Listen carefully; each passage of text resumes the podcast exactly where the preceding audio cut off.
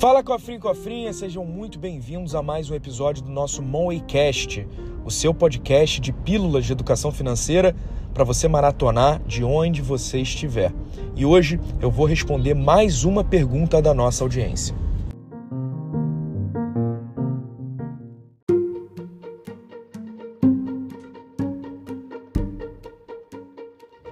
Gui, tenho recebido diversos SMS me ameaçando cancelar a CNH por conta das minhas dívidas. Isso é possível? Bem, essa é uma excelente pergunta porque esse assunto foi muito falado alguns meses atrás. É possível cancelar a sua permissão de dirigir por conta de dívidas? Bom, vamos entender isso no detalhe. O que acontece é o seguinte: quando um credor ele executa uma dívida na justiça de algum devedor, essa, esse processo judicial ele corre algumas instâncias ele começa numa primeira instância da justiça, onde um determinado juiz vai dar uma determinada decisão sobre aquela situação, e aí a parte perdedora sempre tem a possibilidade de recorrer.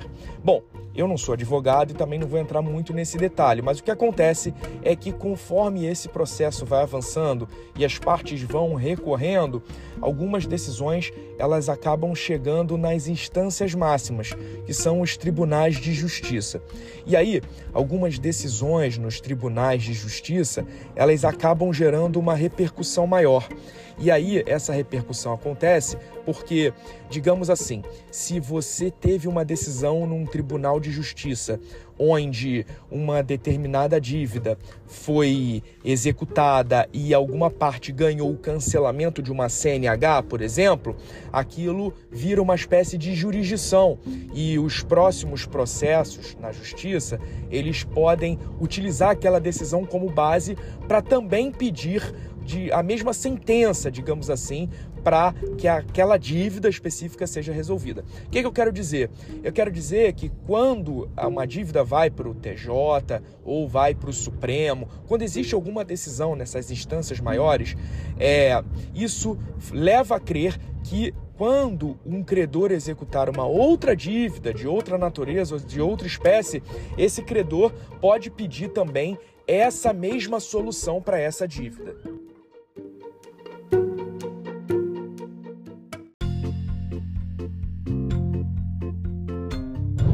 Mas e aí? Qual é a possibilidade então disso acontecer? As possibilidades são mínimas disso acontecer. Isso só vai acontecer se esse credor que está te mandando a mensagem te executar na justiça com essa dívida e isso ir passando de instância para instância. Dificilmente isso já vai ser decidido numa primeira instância. Além do mais, se você utiliza a sua CNH para sua subsistência, ou seja, se você for motorista de aplicativo, se você for taxista, isso nunca vai acontecer. A justiça não vai tirar de você o seu principal recurso para que você possa ganhar dinheiro para, inclusive, quitar essa dívida com o seu credor.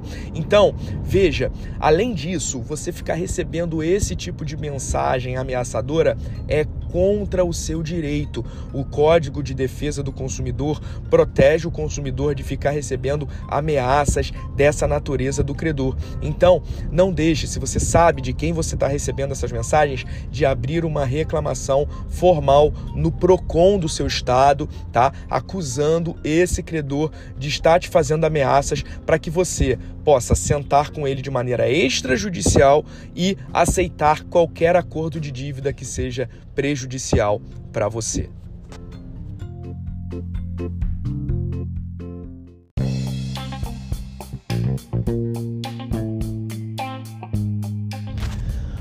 Cofrinho, cofrinho, a gente vai chegando no final do nosso episódio de hoje e não deixa de dar uma maratonada. Aqui tem muita coisa legal para você aprimorar a tua educação financeira.